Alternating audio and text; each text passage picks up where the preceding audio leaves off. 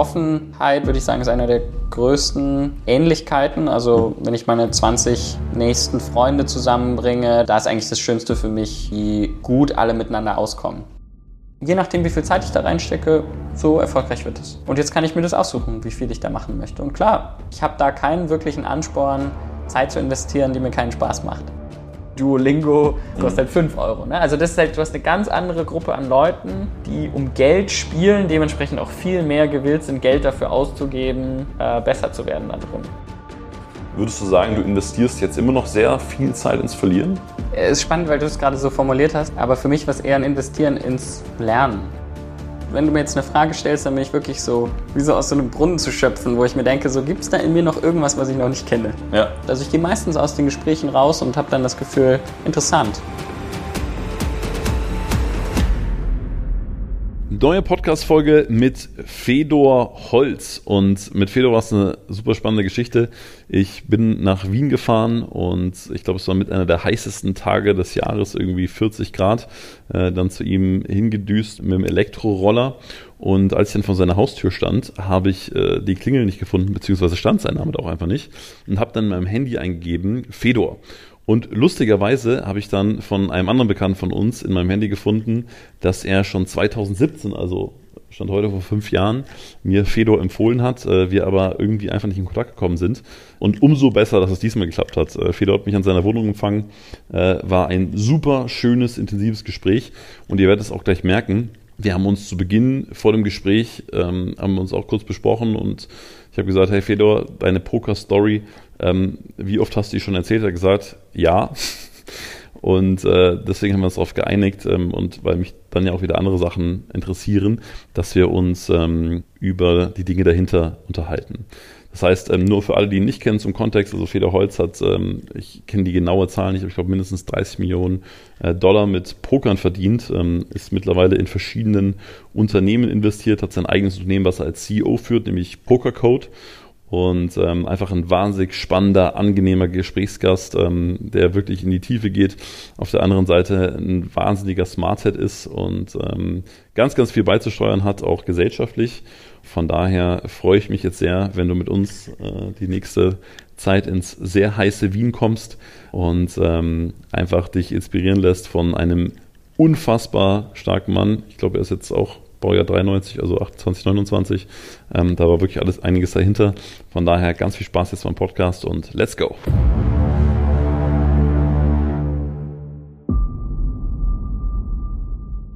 Also Grundidee war der, also ich, ich höre selber super gerne Podcasts. Ich habe selber momentan zwei Unternehmen und noch ein anderes Projekt und ähm, bin auch so ein bisschen auf der, wie soll ich sagen, schon auf der Suche, was ich machen möchte oder wo ich mehr Energie reinstecken möchte.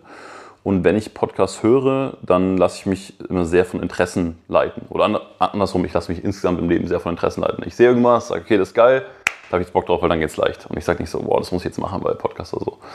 In vielen Podcasts ist es so, dass ich einen Podcast höre, zum Beispiel auch mit dir, habe ich mir zwei angehört. Mhm. So die wichtigen Fragen möchte ich stellen, werden nicht gestellt so. Und äh, das ist eigentlich das, was mich in dem Podcast interessiert. Deswegen heißt er auch Business Mensch, weil ich eigentlich herausfinden will, wie ist der Mensch hinter den Entscheidungen. Weil ich glaube, wenn wir jetzt so deine ganze Poker-Story und so weiter erzählen, ist das cool. Ist aber, glaube ich, auch schon oft erzählt worden und äh, du denkst wahrscheinlich auch, okay, danke, habe ich jetzt auch schon mal erzählt. Also mich interessiert eher so ein bisschen, was dahinter ist, welche Entscheidungen dazu führen. Ja, tatsächlich, wie man sich fühlt, wenn gewisse Situationen auftreten, ähm, wie du dich jetzt gerade fühlst, äh, was du so vorhast. Äh, ich habe mir natürlich auch relativ viel bei dir recherchiert. Bin da sehr gespannt, was du so erzählst, auch was, was dein Leben, was deine Ausrichtung so angeht, wo es hingehen soll. Ähm, und das ist eigentlich so der Aufhänger vom Podcast. Cool, dann. Ja. Und ich habe ja auch gehört, du äh, bist ja auch jemand, der der Podcast so ganz geil findet, weil er da immer ganz gut reflektieren kann über sich selbst. Ne? Voll, das, das habe ich einmal explizit gesagt. Ja, das, äh, deswegen mache ich das sehr gerne. Deswegen bin ich auch äh, von manchen Sachen natürlich deutlich herausgefordert und manche Fragen interessieren mich deutlich mehr als andere. Also die Pokergeschichte ist mittlerweile mit Ausnahmen äh, schon erzählt. erzählt. Ja, ja. Gab es mal so eine Frage, wo du gesagt hast, okay, das ist jetzt echt so herausfordernd oder hast du dich auch so gefreut, dass du die mal bekommen hast?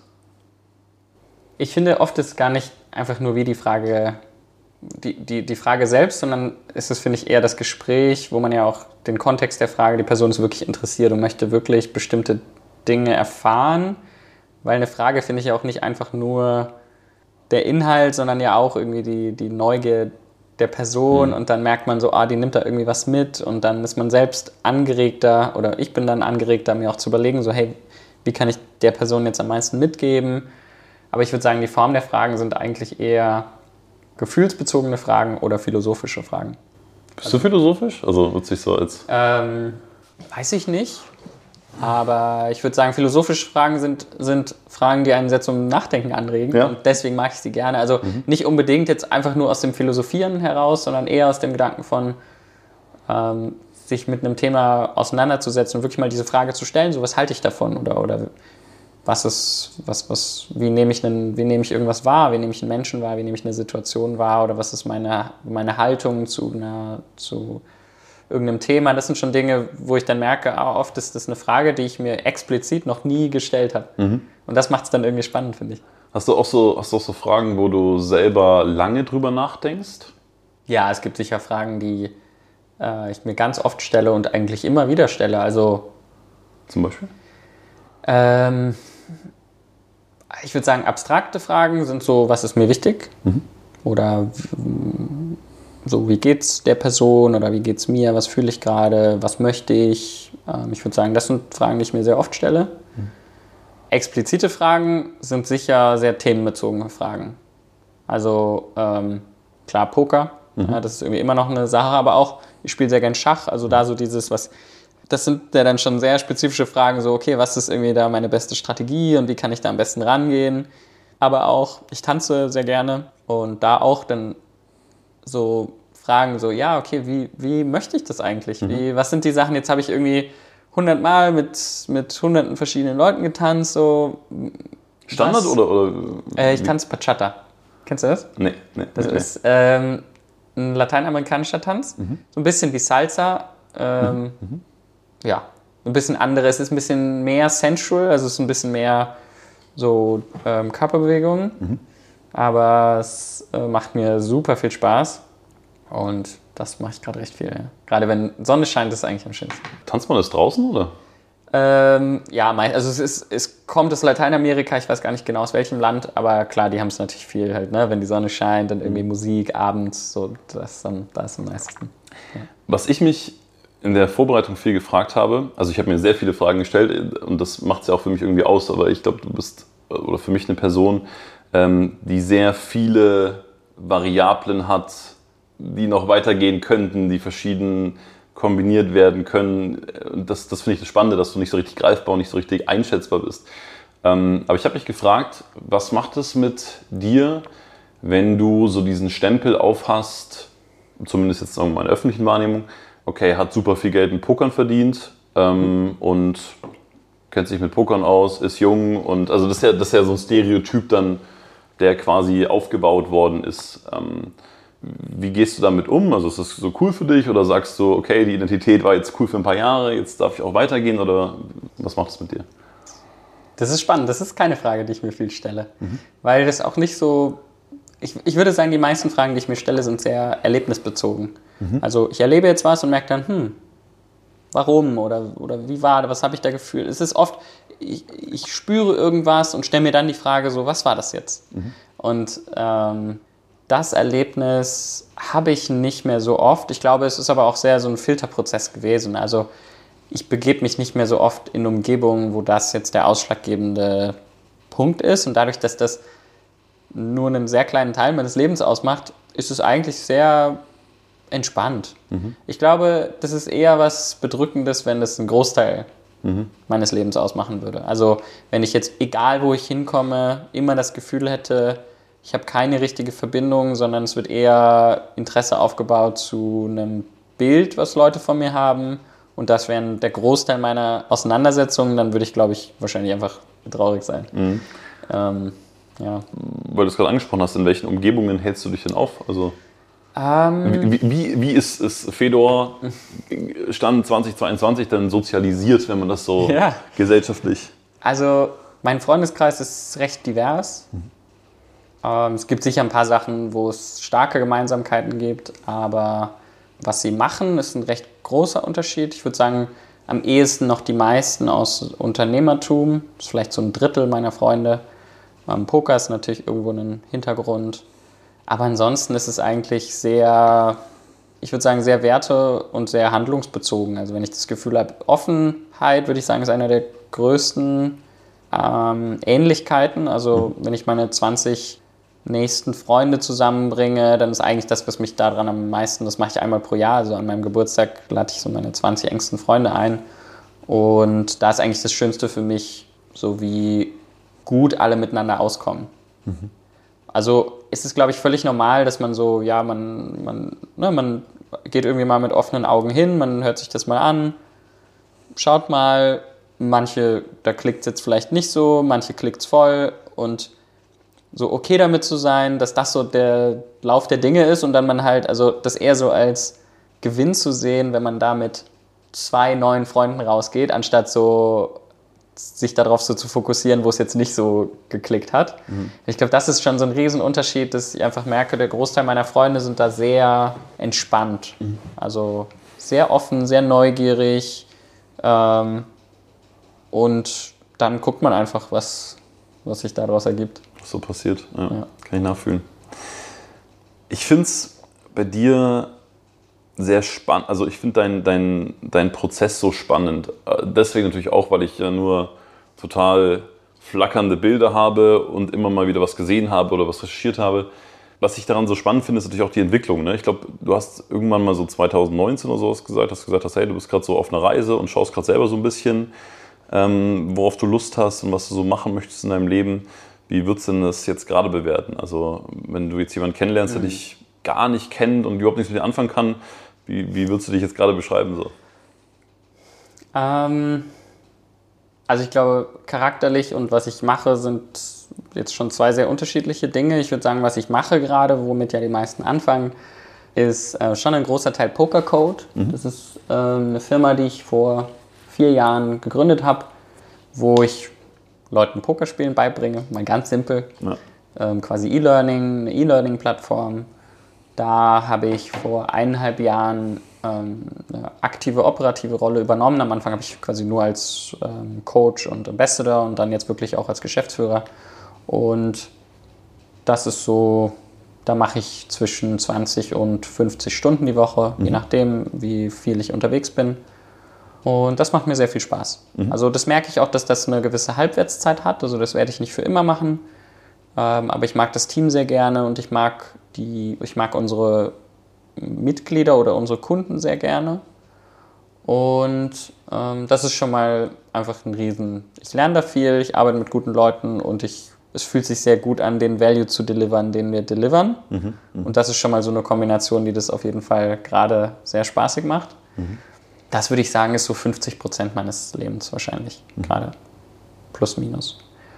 Ähm, dann Pokern spielt eine Rolle. Also das ist eher punktuell, das sind ein paar Trips, die ich mache. Das ist jetzt gerade noch mal ein bisschen mehr. Ich habe ein Team aufgebaut von Leuten, die ich hm, so von den Top 1000 der Welt in die Top 50 der Welt bringen will. Und mit denen arbeite ich recht intensiv zusammen und coache die und mentore die. Und die sind aber schon auf so einem guten Level, dass das für mich auch sehr herausfordernd ist. So mhm. wie, mhm. mich da zu challengen und wie kann ich denen was beibringen. So, das macht mir sehr viel Spaß. Und dann gibt es einfach ein paar von den High Roller Events im Jahr, also die schönsten Stops, die ich spiele und dahin fliege. Das sind vielleicht fünf, sechs Wochen im Jahr und ein paar Stunden die Woche ähm, Study und Training und Coaching. Das heißt, das sind nochmal vielleicht so 10, 15 Prozent meiner Zeit. Dann ein Unternehmerfreund, den ich begleite, so als Advisor, ein bisschen proaktiverer Advisor, beziehungsweise zwei, wo ich recht regelmäßig ein paar Stunden die Woche für Sparring-Sessions rund um Funding, Product sind eigentlich so, Product eigentlich mehr mein Herzensthema, Funding so als challenging mhm. Partner ähm, und dann meine Freundin und meine Freunde, das würde ich sagen, sind eigentlich so die größten Bausteine meines Lebens. Ja, ja. Was, was ja auch sehr, sehr bunt ist wiederum, ne? Es fühlt sich für mich gar nicht so divers an, mhm. aber von außen glaube ich, ähm, ich weiß natürlich auch gar nicht so gut, wie das Leben von anderen teilweise ist. ja. ähm, aber ich glaube, es liegt auch viel daran, dass das für mich dieses Springen so von einem Thema in ein anderes ist für mich fast wie, wie Wasser, Fisch mhm. im Wasser. So, das ist irgendwie ganz natürlich für mich. Also es ist gar kein Problem für mich jetzt hm, zwei Stunden zu dem Thema zu machen und dann danach direkt in ein ganz anderes Thema einzusteigen. Dazu interessiert mich deine Meinung, weil ich, ich bin da tatsächlich auch ähnlich. Also ähm, für mich macht es das auch aus. Also ich würde sterben, wenn ich jetzt immer das Gleiche machen würde oder immer denselben Job die ganze Zeit machen würde oder dieselben Projekte. Und auf der anderen Seite ist es ja auch so, was dagegen steht, ist ja auch immer so ein bisschen das Thema Fokus. Ne? Mhm. Also worauf fokussiere ich mich gerade, wo kann ich mehr Zeit rein investieren oder wo möchte ich mehr Zeit rein investieren? Siehst du das bei dir in einem Spannungsverhältnis? Also sagst du, okay, es wäre andersrum mehr möglich oder es würde mir vielleicht sogar besser gehen damit oder ich wäre happier damit? Oder sagst du, genau das macht es eigentlich fokussiert, weil es immer so, so frisch ist? Ähm, ich versuche die meisten Themen eher ähm, Parallelen zu anderen Bereichen zu finden, weil mir das hilft dabei, Dinge mir besser vorzustellen. Also beispielsweise, wenn du von Fokus sprichst. Mhm. Fokus ist einer der missverstandensten Punkte für mich rund um Fokus ist dieser Gedanke, dass es repetitiv sein muss. Mhm. Also so, ich mache diese eine Sache und es, und es ist auch sehr stark verbunden mit Disziplin, womit es auch meiner Meinung nach nicht so viel zu tun hat. Also ich glaube, dass ich einer der fokussiertesten Menschen bin, die ich kenne. Also ich, ich kann unfassbar hohen Grad an Fokus für sehr lange Zeit aufrechterhalten und auch über meine Grenzen hinausgehen, auch körperliche Grenzen. Ich kann 10, 12 Stunden lang an einem Thema arbeiten und alles andere ausblenden. Fokus ist für mich quasi einfach nur andere Dinge auszublenden und mich auf eine Sache zu fokussieren. Also viel und, mehr nochmal auf der Mikroebene gesprochen als jetzt ja, und, im Gesamtkontext. Und mhm. das hat gute Seiten und nicht so gute Seiten. Mhm. Und ich sehe es jetzt beispielsweise, wenn ich jetzt sage, du, du, du führst eine Beziehung, dich auf diese Beziehung zu fokussieren, das ist, wird für mich manchmal priorisieren ist für mich da wichtiger. Ne? Also was ist dir wichtig, wo möchtest du Zeit investieren und auch ähm, dann eher zu sagen, okay, das ist eine hohe Priorität von mir, erfordert natürlich eine gewisse Art von Fokus, weil ansonsten passiert nichts und du mhm. entwickelst dich nicht weiter. Aber es heißt überhaupt nicht, dass es monoton sein muss. Hm. Ne? Also du kannst auf die gleiche Beziehung, äh, die sehr hoch priorisieren und sehr lange ähm, darauf fokussiert sein, dort Energie zu investieren und im absoluten Gegenteil heißt das ja überhaupt nicht, dass es, äh, dass es langweilig ist oder monoton ist.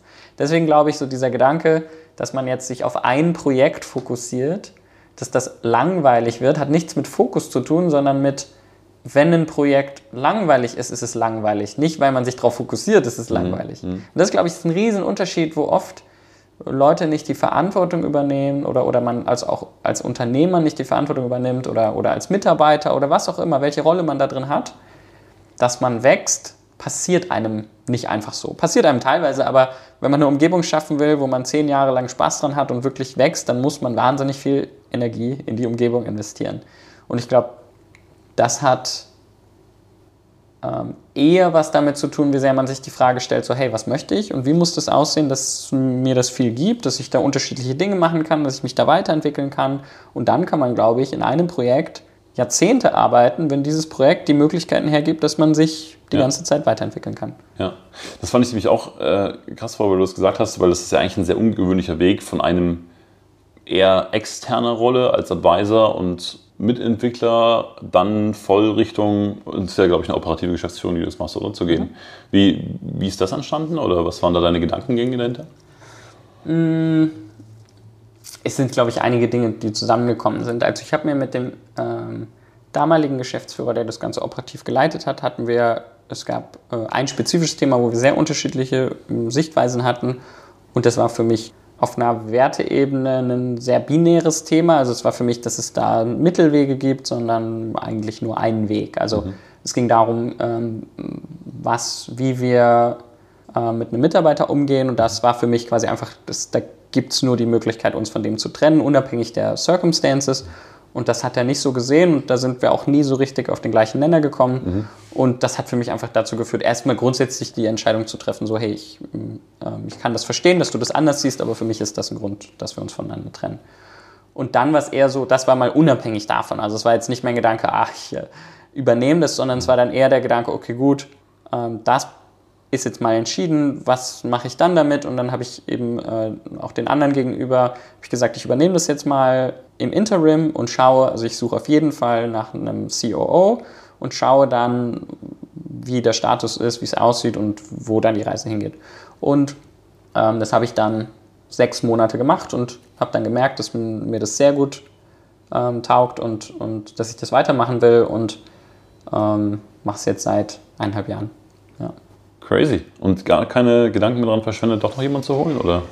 Nicht so richtig. Also ich, die, die Company ist so ein bisschen in der Phase, wo, ähm, also wir sind von Tag 1 profitabel. Es ist eher so ein, das ist jetzt nicht ein Startup im Sinne von, äh, das Endziel ist äh, ein IPO oder, oder ein Verkauf oder was auch immer, sondern es ist eher ein Gedanke, es ist sehr stark an meine Brand angelehnt mhm. und im Grunde eine, eine Art und Weise, wo man von, ich sag mal, wenn man jetzt äh, äh vom Poker-Skill jetzt, von einer mhm wir, wir bringen nicht von einer 0 aus 10 bei, also wir bringen nicht die Regeln bei, sondern wir bringen so, wenn du die Regeln kannst und schon mal so ein bisschen gespielt hast und dann bist du so, hey, ich finde das irgendwie cool, ich würde gerne so ein bisschen besser verstehen, dann... Ich möchte gut werden. Ja. Genau, dann helfen wir weiter und ähm, das ist der Unterschied da, weil, weil von 0 bis 2 kannst dir quasi jeder beibringen, aber dann so danach wird schon, dann brauchst du schon eher jemanden, der auch weiß, mhm. äh, wie es dir am besten beibringt und das ist quasi unser, unser Produkt und das Coole daran ist, dass es halt sehr community-lastig ist. Also unser Gedanke war immer zu sagen, so hey, da gibt es ganz viele Leute, die sind auf diesem Weg zwischen von 2 aus 10 bis 8 aus 10. So manche sind schon sehr gut und verdienen damit Geld und manche sind eher Hobbyspieler und haben einen anderen Job. Aber die können halt wahnsinnig voneinander profitieren und, und irgendwie auch dieser soziale Austausch ist halt irgendwie voll cool, wenn man das nicht alleine macht, sondern wenn da auch andere dabei sind. Und da haben wir jetzt 1500 Leute, die das halt irgendwie aktiv miteinander ähm, auf unterschiedlichen Levels und, und Wegen machen. Der Grund, warum ich das weitergemacht habe, ist äh, die Diversität. Also ich würde sagen, was ich als Mensch da am meisten gelernt habe, ist eben, dass auf der einen Seite, dass ich dafür verantwortlich bin, dass, dass ich da mein Bestes geben kann. Mhm. Also dass ich die Rolle auch so gestalte, dass ich dann mich sinnvoll einbringen kann. Mhm. Und aber auch, dass wenn das gegeben ist, dass es dann auch nicht so schlimm ist, Dinge zu tun, die zeitweise uncomfortable sind. Und das, glaube ich, ist so, diese Mischung aus diesen zwei Sachen hat mir generell das Arbeiten viel entspannter gemacht. Weil ich auch keine so richtige, ich habe keine richtige External Expectation, sondern mhm. es ist eigentlich nur, ich habe dieses Projekt, mhm. je nachdem, wie viel Zeit ich da reinstecke, so erfolgreich wird es. Und jetzt kann ich mir das aussuchen, wie viel ich da machen möchte. Und klar, ähm, ich habe da keinen wirklichen Ansporn, Zeit zu investieren, die mir keinen Spaß macht. Mhm. Das mache ich zu einem Grad, aber nicht mehr als unbedingt notwendig. Und das ist eigentlich eine super coole Herausforderung, dann zu sagen, okay, wie kann ich jetzt hier 40, 50 Stunden die Woche was machen, wo ich echt großteilig sage, so, hey, boah, da lerne ich was, da lerne ich was Neues kennen, da bin ich mental gechallenged, da muss ich wirklich mir ein Problem, mir eine Lösung für ein Problem überlegen und das macht mir großteilig einfach Spaß. Und das ist eine super coole Konstellation und ich glaube, dass das irgendwann abnimmt, mhm. weil der Raum limitiert ist. Also weil ich schon merke, ich habe zum Beispiel jetzt viel über Affiliation gelernt, SEO, sehr viel Content Marketing, YouTube war das erste Mal, dass ich wirklich, wir haben jetzt, weiß nicht, hunderte Videos gemacht, also wirklich mal so, so einzelne Dinge, die ja schon sehr spezifisch mhm. sind, einfach mal zu, so richtig reinzugehen. Nicht nur so das als Konzept zu verstehen, okay, SEO, ja, habe ich schon vorher auch circa verstanden, ja. aber dann hat es halt jemand anderes gemacht. Aber jetzt habe ich es halt wirklich selbst gemacht. Also mir selbst die Tools angeschaut, selbst mit den Leuten kommuniziert, selbst überlegt, welche Keywords für unser Messen funktionieren, selbst das ganze Backlinking, die ganze Struktur dahinter und so weiter, wirklich mal zu überlegen, okay, wie funktioniert das? Und da merke ich halt schon, ja krass, vorher hatte ich halt absolut keine Ahnung von dem. Mhm. Und da so den Unterschied, jetzt bin ich immer noch kein Expert, aber ich habe es zumindest mal gemacht und weiß circa, wie sich das anfühlt, das zu machen. Mhm. Und das ist ein Riesenunterschied zwischen dem und eigentlich immer nur andere gesehen zu haben, wie mhm. sie es machen. Und ähm, das äh, für so viele verschiedene Bereiche gerade zu machen, war eine sehr oder ist eine sehr lehrreiche Erfahrung für mich. Das heißt, dein, also ich, ich frage jetzt deswegen, weil also ich glaube, für viele ist es super spannend zu erfahren, wie du dir so einen Job dann auch einrichtest. Ne? Mhm. Ne? Weil Geschäftsführer sein heißt ja auch immer irgendwie Löcher stopfen oder zu managen, was so zu managen geht. Du wirst jetzt sehr interpretiert mit, ich lerne viel Neues. Ähm, lustigerweise, ich habe es ja gerade eben, äh, ja eben erzählt, dass der, dass der Chris Ertel uns ja eigentlich schon vor fünf Jahren äh, verbinden wollte. Ähm, und damals hat der Chris Ertel mir nämlich mal so die Basics von Facebook Ads beigebracht. Mhm. Also ich bin kein Marketer, ich habe nie Werbung geschalten, not my topic, aber hat einfach wahnsinnig viel gebracht, um das zu verstehen, um den Markt zu verstehen, zu verstehen auch, wer erzählt vielleicht ein bisschen Blödsinn und ja, äh, wo kann man irgendwie anknüpfen. Das, deswegen finde ich es jetzt so interessant zu erfahren, wenn du jetzt sagst, hey, ich mache jetzt diesen Geschäftsführerjob bei Pokercode, wie gehst du daran, dass du sagst, ich richte mir den jetzt so ein, dass der mir möglichst von Anfang an Spaß macht und natürlich auch gleichzeitig wertbringend ist? Mhm. Ähm ja, also erstmal glaube ich, ein Riesenunterschied ist die, die Voraussetzung, dass es meine eigene Company ist, wo das Ergebnis, wo meine Handlungen direkten, nicht nur einen direkten Einfluss aufs Ergebnis haben, sondern auch ähm, ich okay damit bin, wenn es nicht funktioniert. Mhm. Ich glaube, das ist schon mal erstmal so was ganz Wichtiges, dass ich merke, wenn das jetzt jemand anderes Company wäre, dann ist es in den meisten Fällen so, dass der eine bestimmte Erwartung hat, die das Scheitern nicht so sehr äh, inkludiert. Mhm. Und das baut natürlich schon mal deutlich mehr Druck auf. Ne? Weil das dann mehr so, okay, Erfolg muss 100% da sein. Und bei mir ist es halt so, nee, ich bin nicht gewillt, 80 Stunden zu arbeiten. Da mhm. gibt's, also da bin ich nicht produktiv, da würde ich einfach mehr Energie aus anderen Bereichen abziehen und das da investieren. Und äh, wenn ich da mehr Geld verdiene, ist das niemals der Ausgleich. Also das ist schon mhm. mal so ein bisschen so, so Constraints, wo ich halt merke, dass ich da jetzt in der Position bin, halt eben sagen zu können, so ich will 100% der Zeit, die ich da investiere, wirklich present sein. Mhm. Es gibt kaum Zeit, die ich investiere in ihr. Ich würde wirklich sagen, weniger als 5%, wo ich irgendwie so nebenbei was mache, sondern ich setze mich dahin, ich mache das. Und ich mache das dann aber halt auch 40 Stunden, wirklich halt so, ich sitze da und ich mache nur das und ich bin fokussiert. Aber das war's dann auch. Hast, hast du ein Beispiel? Also, also so, eine, so eine Woche. So wie letzten, die aussieht? Ja, genau, so in den letzten Wochen, wenn du sagst, ähm, hey, so 40 Stunden, ich mache jetzt das. Ja, also das ist schon jetzt auch, was ich stark merke, was sich verändert.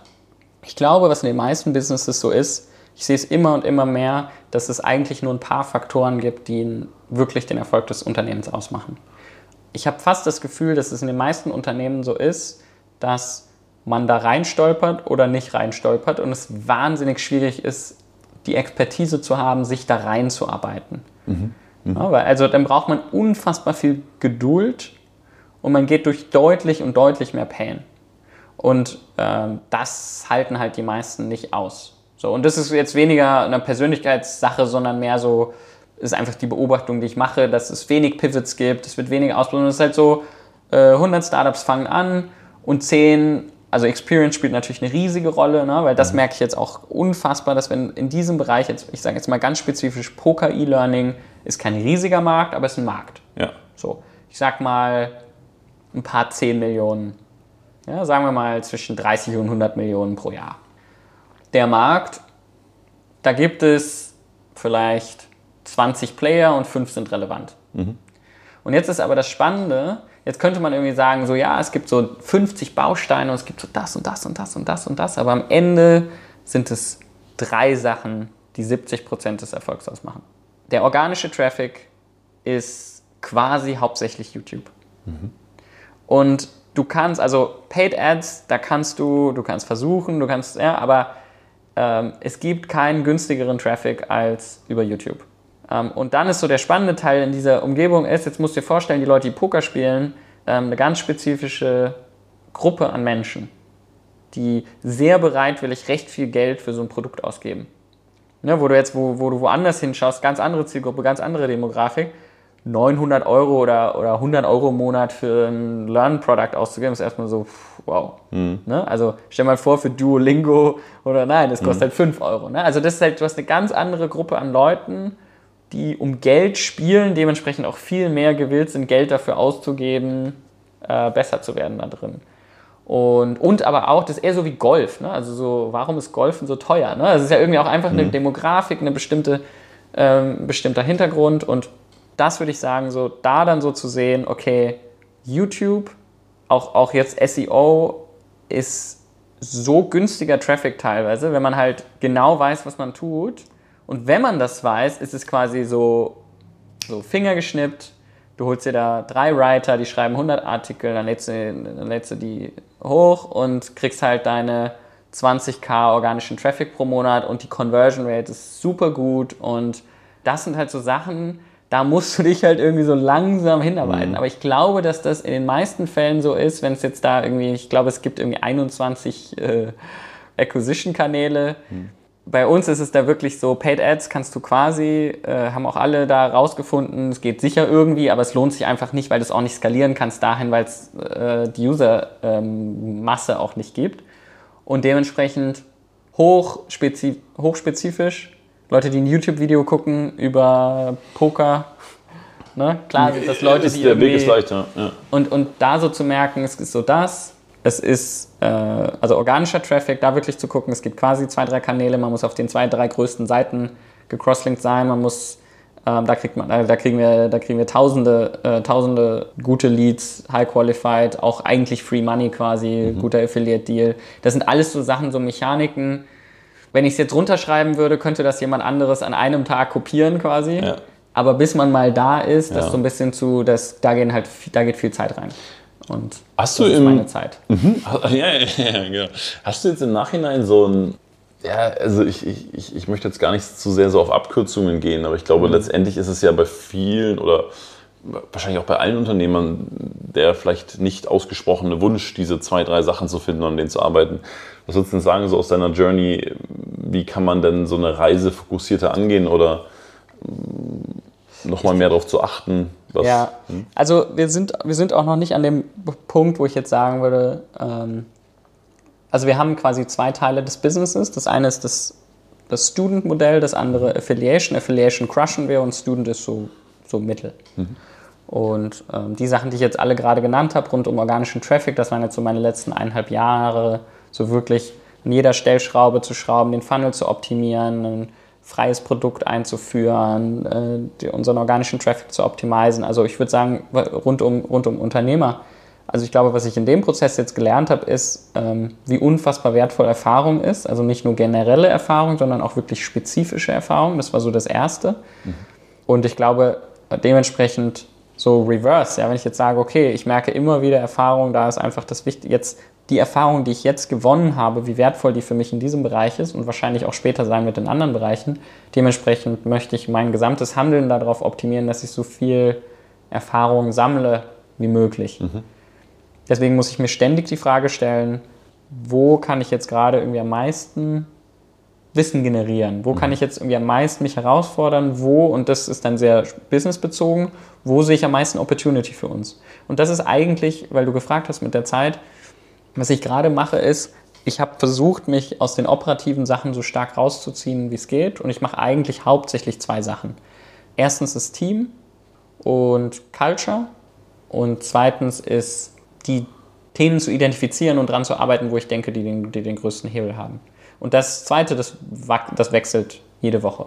Mhm. Also das kann mal sein, eben mich in ein Thema reinzudenken, was jetzt irgendwie Marketing fokussiert ist. Es kann aber auch sein, jetzt gerade machen wir so eine Seven-Day-Challenge, wo ich einfach glaube, dass wenn wir jetzt, wir haben jetzt immer und immer mehr organischen Traffic, jetzt geht es einfach darum, okay, wie können wir den Conversion Funnel, äh, wenn die einen mhm. Free Account gemacht haben und auf die Seite gekommen sind und jetzt irgendwie das langsam kennenlernen, wie, was zeigen wir denen in den ersten sieben Tagen?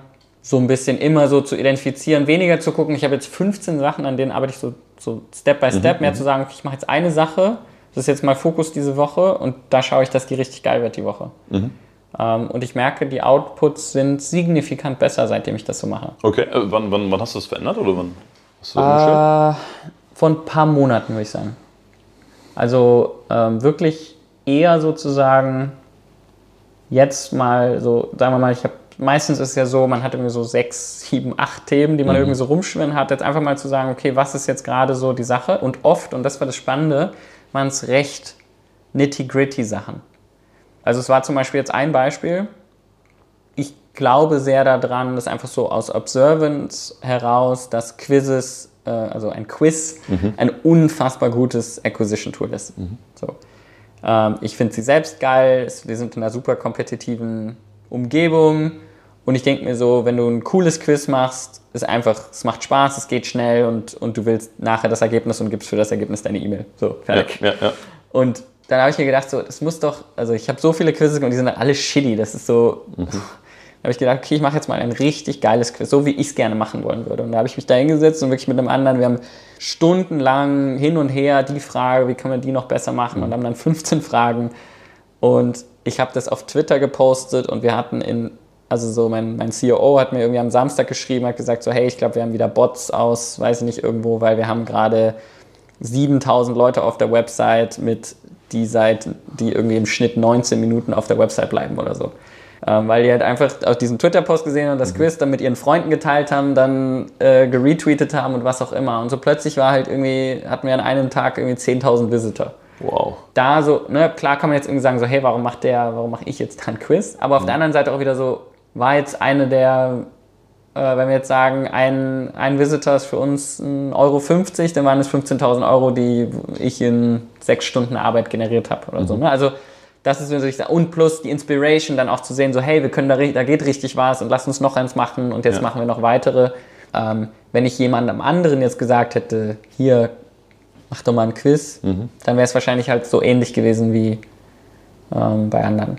Mhm. Und das merke ich, ist so, so Sachen so richtig, also so einmal so richtig zu probieren, so wirklich alles reinzugeben und zu gucken, dann weiß man auch, klappt es oder klappt es nicht. Ja. Ähm, weil wenn das nicht funktioniert hätte, dann hätte ich danach, okay, gut, dann hat's, also ich habe alles gegeben, ich habe alles probiert, aber es hat anscheinend, anscheinend funktioniert es doch nicht so gut. Krass. Äh, ich, ich hätte da noch extra, also da, da können wir wahrscheinlich Stunden drüber reden, äh, weil, weil das, weil das, ich, ich, ich sehe es auch selber schon als große Challenge, genau diesen Punkt zu finden zwischen, okay, was manage ich gerade, welche Aufgaben mache ich oder gehe ich mal wirklich in, in Tunnel rein. Ähm, du hast mal gesagt, du hast am Anfang deiner Pokerkarriere, glaube ich, die ersten drei Jahre nur verloren. Ja. So, so, gefühlt, ne? Und äh, das fand ich insofern cool, weil es natürlich auch, sagen wir mal, ein Invest ins Verlieren ist. Ne? Also das ist ja auch dieses, dieses ganz krass Demütige, was man jetzt von außen sagt, wow, mega cool, hat sich damals wahrscheinlich nicht so gut angefühlt, aber äh, dieses, okay, du hast dich wirklich drei Jahre lang ausgebildet mit sehr viel Schweiß, mit sehr viel Tränen und, und sehr, sehr, sehr, sehr, sehr viel verloren. Und äh, da habe ich mich gefragt, wie das jetzt so bei dir ist, weil du natürlich auch schon in gewissen Punkten an einem, ja, an einem gewissen Level bist und auch für dich selber sagst, ich möchte mich mehr darin orientieren, was mir Spaß macht. Ich bin sehr genau, wie ich meine Zeit einsetze und so weiter. Würdest du sagen, du investierst jetzt immer noch sehr viel Zeit ins Verlieren? Hm. Es ist spannend, weil du es gerade so formuliert hast und für mich eher, ähm, also es ist eine sehr, sehr, eine, eine sehr gute Anekdote, glaube ich, die du daraus gesucht hast. Aber für mich war es eher ein Investieren ins lernen. Mhm. Also ich glaube, der große Unterschied, warum ich da recht lange auch verloren habe, war, weil ich auch Dinge gemacht habe, wo ich halt das Gefühl hatte, die bringen mich weiter. Also ein Beispiel. Also das heißt, du warst dir bewusst, ich mache jetzt was? Nein. Okay, nein, okay. nein. Es war nicht sehr bewusst, mhm. aber es war unterbewusst schon mhm. ein Teil des Prozesses. Also als ich damals Schach gespielt habe, war ich glaube ich neun, war meine Winrate sicher nicht sehr hoch. Sicher einer der niedrigsten im Club, weil ich immer gegen bessere spielen wollte. Und deswegen war, glaube ich, aber auch meine Lernkurve mit am größten. Also ich würde sagen, das ist eigentlich ein ganz guter Vergleich, weil ich halt immer lieber gegen, als ich 1400 war, habe ich immer lieber gegen jemanden gespielt, der 1800 war, als gegen jemanden, der 1200 war. Mhm. Und ich glaube, das war so dieses so gechallenged zu sein, wirklich am Limit zu sein, dass man auch so merkt, okay, wenn man jetzt gewinnt, dann ist man wirklich irgendwie einen Step weiter. Dann hat man wirklich irgendwie was, äh, da hat man da irgendwas Neues in sich rausgefunden. Mhm. Und das fand ich eigentlich immer sehr, ähm, es war eigentlich schon in allen Dingen immer das, wonach ich gestrebt habe. Hast du mal eine Phase, wo du das Gefühl hattest, zu wenig Herausforderungen zu haben? Ja, voll, klar. Also in der Schule. Ja? Ja, also das war ähm, sicher die Zeit, wo ich auch am meisten noch so ein bisschen nachhänge, dieser Gedanke von so wenig mentale Stimulation gehabt zu haben in so langer Zeit. Das, da, da merke ich schon, dass ich da viel Vorwürfe noch dem System oder mhm. was mhm. auch immer gegenüber habe, ja, weil ich mir schon denke, also ich, ich ähm, war als sehr junges Kind schon deutlich neugieriger, als ich es heute bin. Ja, hätte mir das sehr gewünscht, da irgendwie mehr, mehr Input zu bekommen. Mhm. Ja. Wenn du jetzt so eine Phase hast, wie, oder anders gefragt, wie schaffst du dir neue Herausforderungen?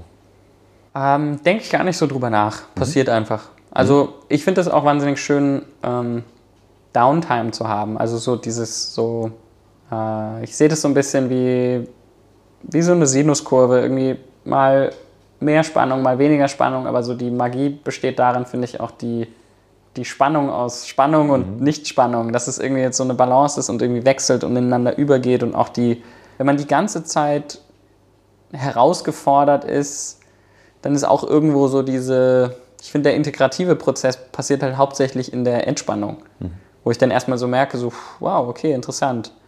Da ist irgendwas passiert. Ist auch mal schön, einfach nur so zu merken, so, wow, da ist gerade voll viel passiert. Ähm, insofern, ich finde beides sehr, sehr wichtig und ich suche das gar nicht so, weil ich liebe, neue Dinge zu lernen und ich bin sehr neugierig und, und dass ich herausgefordert bin oder, oder Energie investiere, ist eher wie Atmen, als dass ich das jetzt suchen muss. Mhm. Mhm.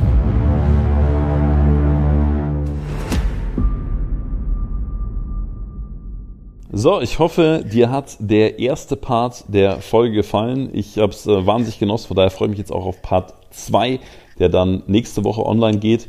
Und in Part 2 sprechen wir über seinen Übergang vom Pokerprofi zum Unternehmer, welche großen Fehler er da gemacht hat und äh, wie er da wieder rausgekommen ist, warum er sich eigentlich unterqualifiziert gefühlt hat. Wir sprechen darüber, wie er seine 20er erlebt hat, was er seinem 20-jährigen Ich heute raten würde und natürlich über Meeting und sonstige Produktivitätsstrukturen. Also ist wieder eine ganze Menge drin. Ich freue mich total, wenn du beim nächsten Mal wieder dabei bist und natürlich auch über mein Feedback. In diesem Sinne, viel Spaß, liebe Grüße und bis zur nächsten Folge.